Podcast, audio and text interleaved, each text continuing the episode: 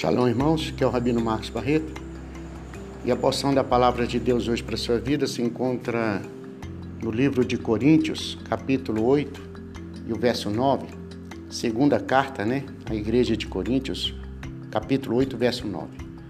O texto diz assim, ó: Embora ele fosse tão rico, ele se tornou muito pobre para ajudar você, a fim de que, por meio de ser pobre, ele pudesse tornar-lhes rico.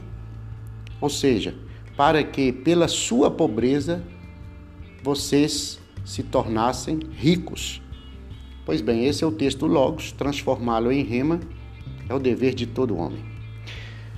Esse texto, ele, eu quero que você guarde ele no seu coração, porque ele, ele às vezes ele não é tão bem entendido ou compreendido. Mas verdade é, o evangelho o evangelho é boas novas. A palavra evangelho significa boas novas para mudança de vida. Então é uma notícia boa, é uma notícia nova, é uma notícia de novidade de vida, é uma notícia que vai trazer uma novidade e essa novidade ela vai influenciar você de tal maneira que vai mudar a sua vida. Isso é evangelho. A palavra evangelion ou evangelho, ou bezorá em hebraico, ou evangelho em grego, é, quer dizer isso, quer dizer que ah, é uma notícia que vai mudar a sua maneira de ver, de enxergar, de entender. Portanto, vai refletir na sua maneira de viver. Porque se mudar a sua maneira de ver, mudar a sua mente, a sua maneira de enxergar, Lógico, você vai pra, pôr em prática, vai praticar o que a Bíblia fala e, junto com a prática, virá os resultados. E os resultados são frutos de uma mudança de mente.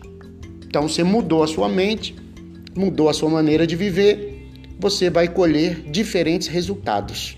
Os resultados que você colherá são resultados resultados diferentes que você vinha colhendo. Então a sua vida muda. Por isso, muitas vezes, a gente, os irmãos, a gente percebe na vida de várias pessoas, eles sabem citar versículos bíblicos. Eles até sabem onde que estão os versículos, mas a vida não muda, porque ele não muda de atitude. Ele entende a Bíblia como um livro. Ele entende a Bíblia como um livro a ser decorado mas não pratica. Então não tem, não vai colher dos frutos dessa prática. Mas a Bíblia, o Evangelho, a palavra de Deus, ela é mudança de mente e, consequentemente, mudança de vida. Então você passa a praticar coisas diferentes que não praticava. E com isso você vai colher frutos diferentes. É uma lógica, é uma sequência.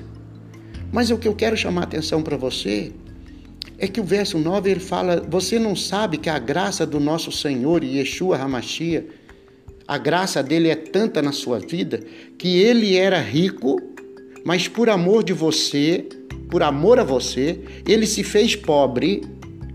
Então ele era rico, se fez pobre, para que pela pobreza dele você se torne rico.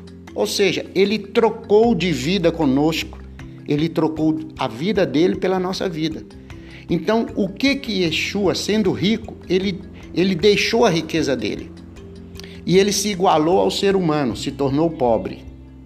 Então, ele se tornou pobre no seu lugar. Pobre que eu falo é em todas as áreas, tá? Pobre de ideia, pobre de caráter, pobre de, de, de dinheiro mesmo, de finanças mesmo. Ele se tornou pobre. Para que o que você está vivendo fosse transformado em riqueza.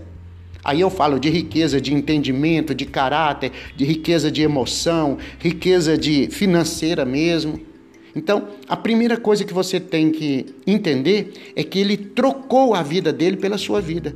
Ele viveu o que você deveria viver em todas as áreas, para que você vivesse a vida dele em todas as áreas. Então você não pode aceitar qualquer coisa.